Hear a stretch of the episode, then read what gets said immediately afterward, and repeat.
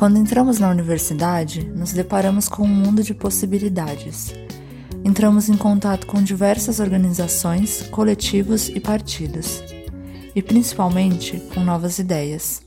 Passamos a nos ver como parte do movimento estudantil e a procurar o nosso lugar nesse movimento tão diverso. Durante a graduação, também podemos encontrar dificuldades para permanecer estudando, seja por questões de moradia, dificuldades para conseguir bolsa de auxílio, defasagens de ensino, necessidade de trabalhar, até questões psicológicas e outras doenças. Nesse episódio, vamos falar sobre militância e assistência estudantil, pois entendemos que esses dois universos se encontram tendo o movimento estudantil à frente da luta por melhores condições de permanência na universidade. Eu sou a Bianca, estudante de Ciências Sociais na Unicamp. E eu sou a Irene, estudante de Antropologia na UNB.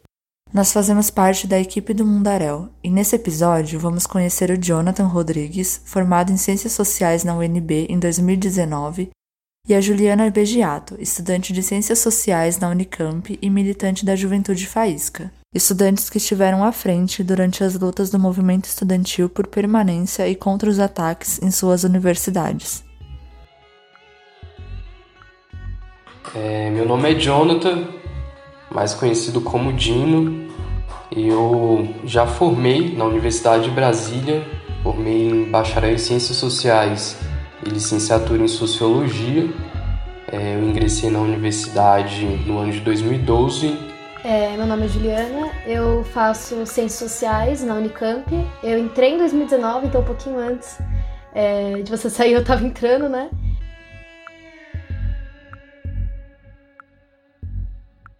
A gente sabe que, historicamente, as ciências sociais estiveram à frente nas mobilizações dentro das universidades, seja contra cortes e precarizações, seja por melhores condições de permanência às estudantes. Conta pra gente como foi para vocês esse primeiro contato com o movimento estudantil e o que motivou vocês a começarem a militar.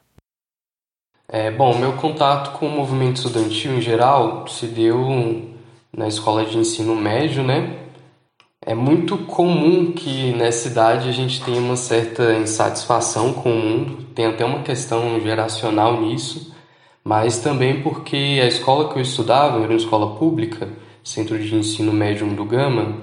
Para quem não conhece o DF, Gama é uma das 33 regiões administrativas, que é como a gente chama as cidades por aqui. O Gama é a segunda região administrativa mais antiga e fica a sudoeste do plano piloto, nos limites com o entorno do DF. Era uma escola que tinha estrutura bastante danificada, né? E várias dessas questões deixavam a gente é, insatisfeito e às vezes até indignado mesmo, né? Então começou a surgir uma movimentação dentro da escola para montar um grêmio estudantil. Na época eu não sabia o que era um grêmio estudantil mas aos poucos eu fui percebendo que era uma forma dos estudantes conseguirem se mobilizar dentro da escola por melhorias. Então fiz parte de, de uma chapa com vários estudantes que tinham mais ou menos né, a, a mesma satisfação e a gente acabou ganhando o Grêmio Estudantil e a gente foi descobrindo que era o Grêmio Estudantil de fato, né, fazendo o Grêmio Estudantil, o negócio da, da teoria e da prática. Né? Quando eu entro na universidade, é, eu já tinha mais ou menos uma noção de como funcionava é, do que era uma representação estudantil é, e o meu contato foi quase que espontâneo porque quando eu entrei na universidade em 2012 foi quando teve a greve é, dos professores do ensino superior, né? Que o Andes, que é o sindicato, na época estava puxando. As pautas eram por reajuste salarial e plano de carreira. Então, várias aulas a gente teve suspensas por causa dessa greve e também teve um movimento de apoio estudantil a esses professores que entraram de greve, né? E para você, Juliana, como foi? Então, eu um pouco diferente do Jonathan, eu não conheci né, no ensino médio, mas quando eu entrei na universidade em 2019, é, em ciências sociais, era o primeiro ano do governo Bolsonaro, né? É, além disso, foi um momento também de muitos ataques, né? A gente veio do golpe institucional em 2016 é, que escancarou também uma face do regime autoritário, né, desse judiciário autoritário. Em 2018 também foi as eleições foram completamente manipuladas, né? E logo no governo, no começo do governo Bolsonaro já teve, enfim, cortes na educação, enfim, e daí isso, isso também mobilizou os estudantes, né, no tsunami da educação que teve em 2019, é, e que foi a primeira, a primeira vez que eu tive experiência, né, com o movimento estudantil. E além disso também é, conhecimentos anteriores, o próprio ensino médio, é, do marxismo, enfim, das lutas da esquerda, assim. Quando vocês entraram na universidade, quais lutas do movimento estudantil estavam acontecendo e como elas influenciaram na militância de vocês? Bom, para mim teve esse primeiro boom, né, de 2012, mas logo em seguida eu comecei a ver na universidade, né, uma série de mobilizações de diversos setores, né, é, da assistência estudantil, porque a gente realmente teve um boom do reúne, né. Com isso a gente vê do, praticamente dobrar o número de vagas dentro da universidade então veja, em 2012, quando eu entrei, a UNB tinha cerca de 25 mil estudantes. Em 2016 já tinha 40 mil estudantes. Então a gente tem um processo de entrada muito grande de estudantes dentro da universidade e a assistência estudantil não conseguia acompanhar, né?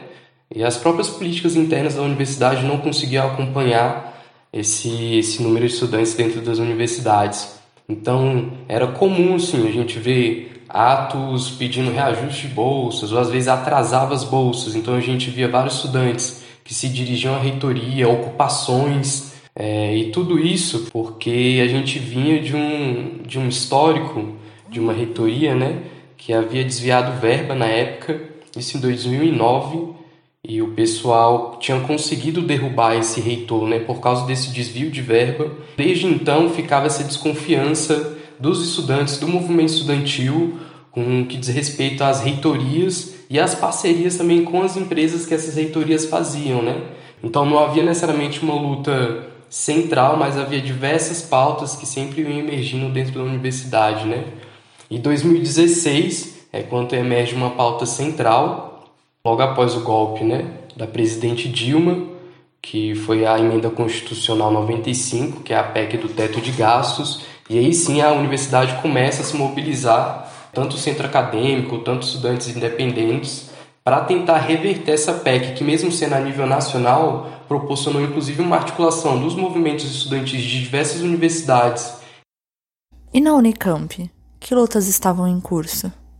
É interessante ver porque, na verdade, a gente estudou em momentos bem diferentes, né? Tanto da política nacional quanto na, dentro das universidades, assim. Quando eu entrei em 2019 era justamente o, o tsunami da educação, né? Que era uma luta que teve logo de cara, assim. E para mim foi muito importante o tsunami, na verdade. Foi quando eu decidi começar a militar, assim. Porque para mim era muito escandaloso que estava tendo tanto o tsunami da educação, é, que era a luta contra os cortes, ao mesmo tempo em que os trabalhadores também estavam lutando contra as reformas. Então eram duas lutas em andamento que tinham, na verdade, um mesmo, um mesmo inimigo, assim, né? Era o governo que estava impondo para, para os estudantes, para os trabalhadores, essas duas condições. E, obviamente, as condições dos trabalhadores também afetam os estudantes, né? Que vão sair da universidade e vão sofrer com as reformas também.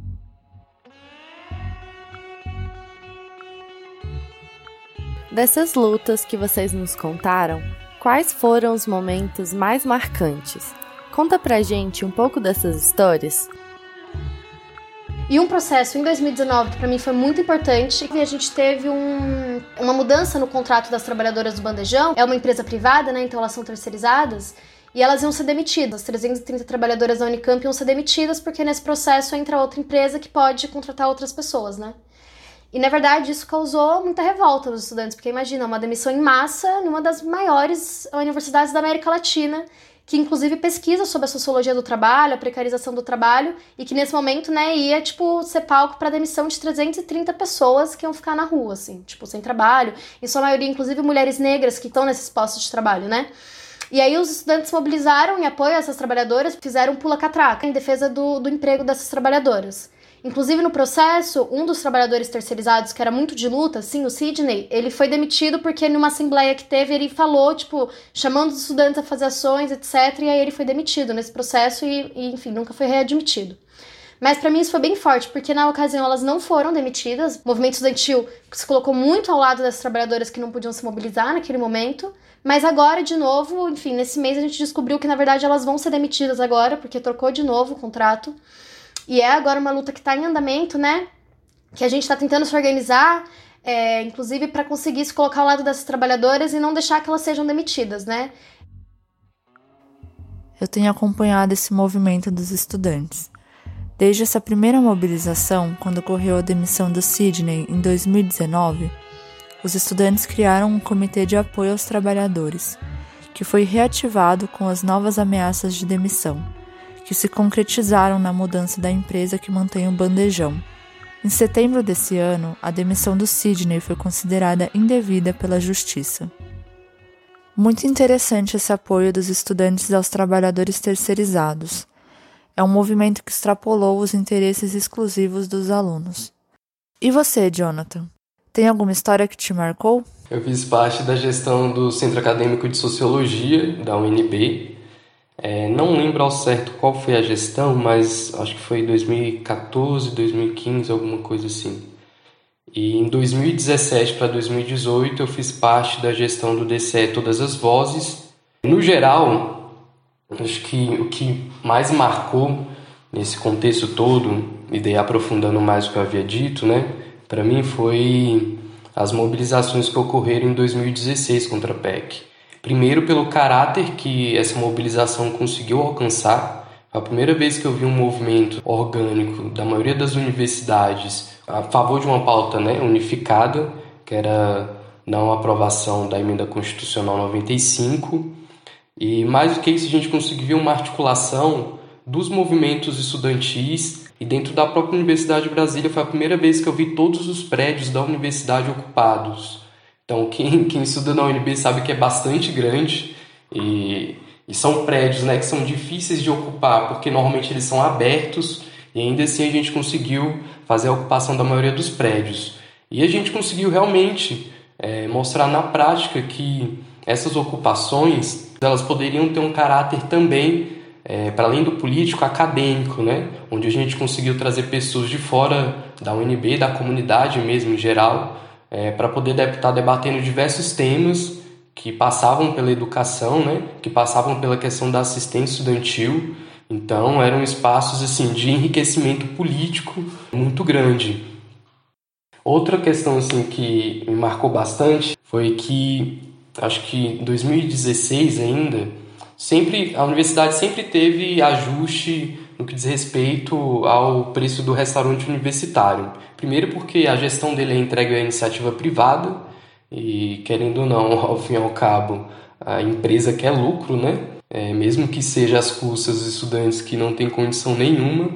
Então teve um reajuste nos preços na época e a gente organizou um catracaço Vários estudantes da assistência estudantil organizaram catracassos, né?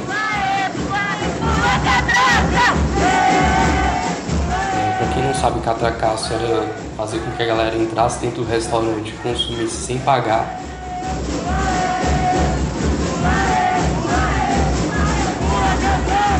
É, a gente pode ter uma mobilização da juventude muito grande, né?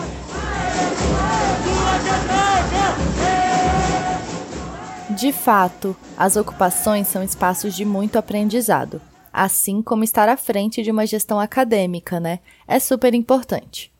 E aí, a gente queria saber quais são as principais pautas por assistência estudantil na Unicamp e na UNB. Na Unicamp sempre é uma luta recorrente, eu acho que principalmente a questão da moradia, né? Porque a gente tem uma moradia aqui na, em Campinas, que, enfim, tá super lotada, então é, não cabe todo mundo que precisa estar na moradia e já tem um projeto de ampliação há muito tempo que a reitoria só trava, na verdade, fica falando que vai ampliar e não amplia. Eu acho que isso sempre é recorrente. E eu também acho que é uma luta sempre presente é a ampliação das bolsas, né, para que todos que precisam da bolsa para permanecer na universidade possam tê-la, porque na verdade, enfim, o processo seletivo para bolsa às vezes, 20 reais do salário da sua família determina se você vai ou não receber a bolsa, né? Então, é um filtro entre os estudantes pobres que vão, que vão ter que trabalhar ou não. Também, é, a bolsa vem de muito tempo sem reajuste, né? Ainda mais com a inflação altíssima, sempre é também uma, uma pauta, é, o ajuste da, das bolsas de acordo com a inflação, né? É, mas além disso, eu acho bem importante, na verdade, pensar, para além da assistência estudantil, como que a gente pode tornar a universidade uma universidade realmente pública, né? Porque hoje as universidades públicas têm um filtro social que é o vestibular e que, na verdade, a maior parte da população pobre, é, da, da, juventude negra principalmente, não consegue entrar, né? Tipo, fica de fora por uma série de questões que não consegue passar no vestibular, que é uma prova super difícil. Então, acho que é bem importante pensar de dentro da universidade, junto com a permanência estudantil, como fazer com que a universidade possa estar tá a, a serviço de quem quer estudar, né? Engraçado, né? No geral, as pautas elas não são tão diferentes, né? Nem, nem a forma necessariamente como as lutas se dão. A gente vem passando recentemente por um aumento no preço do RU, outro aumento. Houve uma mobilização do movimento estudantil, mas no geral o que mais pega é, é justamente isso que a Juliana colocou, né? É a defasagem é, na assistência estudantil de uma forma geral. Porque veja, 100 reais em 2012 não é a mesma coisa que 100 reais hoje. Assim. Quem vai no supermercado sabe bem. E o preço das bolsas permanece o mesmo desde quando foi instituído o decreto do Programa Nacional da Ciência Estudantil, gente. Ou seja, é 465 reais desde quando a galera instituiu isso há muito tempo. Foi em 2009, 2010 por aí, é, que é quando sai o decreto. E até hoje nunca houve um reajuste nessas bolsas.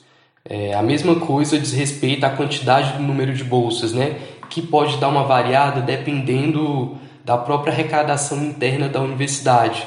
É, uma pauta que também é muito frequente dentro da universidade é a questão das creches. Assim. Uma creche pública dentro da universidade é uma demanda que é recorrente dentro da Universidade de Brasília, né?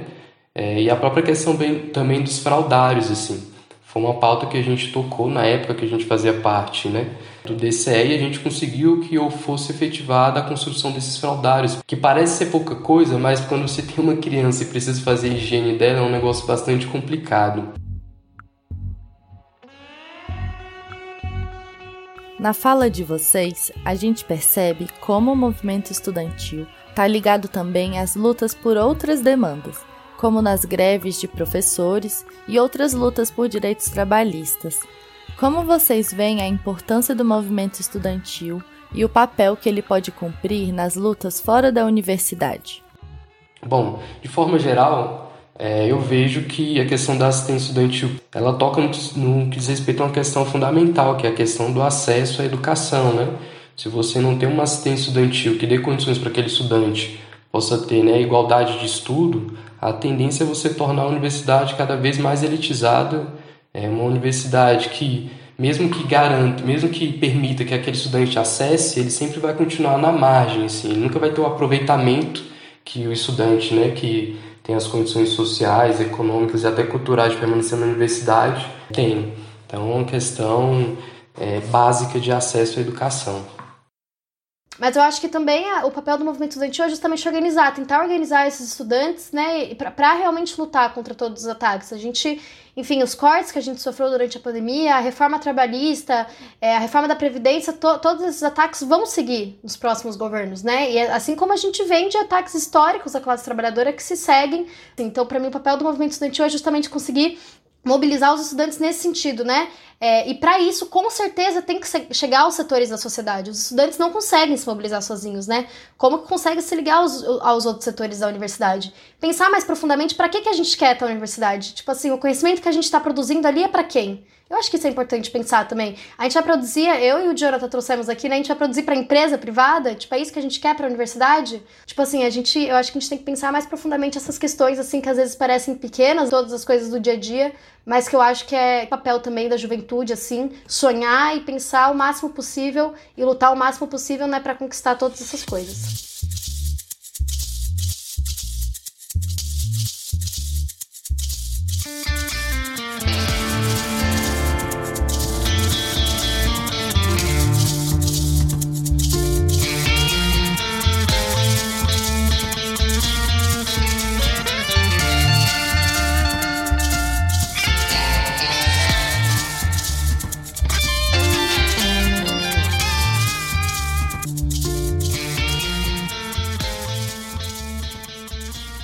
Legal poder ouvir o Jonathan e a Juliana contando um pouco da experiência deles durante as lutas do movimento estudantil, né, Irene? Olha que engraçado. A nossa ideia inicial para esse episódio era pensar o que tinha de específico nas lutas do movimento estudantil na UNB e na Unicamp. Mas, para nossa surpresa, eles nos contaram de experiências que se aproximaram diversas vezes. Pois é, Bianca. Achei muito interessante ver como essas lutas se cruzam e refletem os contextos políticos e econômicos nacionais, né? A realidade é que sem o movimento estudantil, muitas das políticas de assistência e permanência nem existiriam, pois elas são fruto de luta e precisam ser sempre defendidas. Acho que todo esse debate nos faz pensar como o movimento estudantil pode chegar a outros espaços, que não só o da universidade. Como quando os estudantes dialogaram com as demandas dos trabalhadores contra a reforma trabalhista ou quando se aproximaram dos estudantes secundaristas durante as ocupações das escolas em 2015. Esses exemplos mostram a força enorme que tem as estudantes, né? De lutar e transformar a universidade no que a gente quer que ela seja. É como o Jonathan e a Juliana falaram. Esperamos que a universidade seja capaz de dar assistência efetiva a todos que precisam que a entrada na universidade seja cada vez mais ampla e democrática, e não menos importante, que seja um ambiente em que as nossas ideias, das humanidades em geral, sejam tão respeitadas como as outras ciências. Bora lutar por isso? Bora!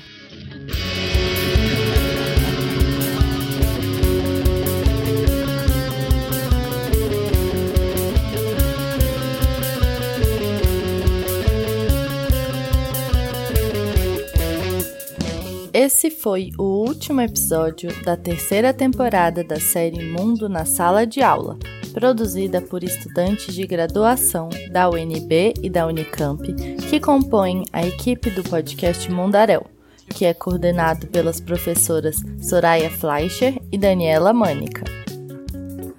Nesse episódio, vocês ouviram gritos de luta de estudantes fazendo catracaço no restaurante universitário da Unicamp.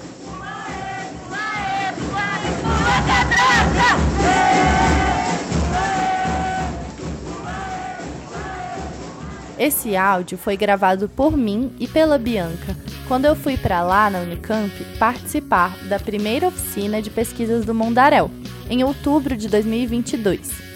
Nessa ocasião, o movimento estudantil estava se mobilizando em defesa das trabalhadoras terceirizadas e por melhorias no bandejão, Desde que a nova empresa assumiu, tem surgido denúncias de sobrecarga de trabalho, redução de salários e da qualidade dos alimentos e também a perda de direito à creche.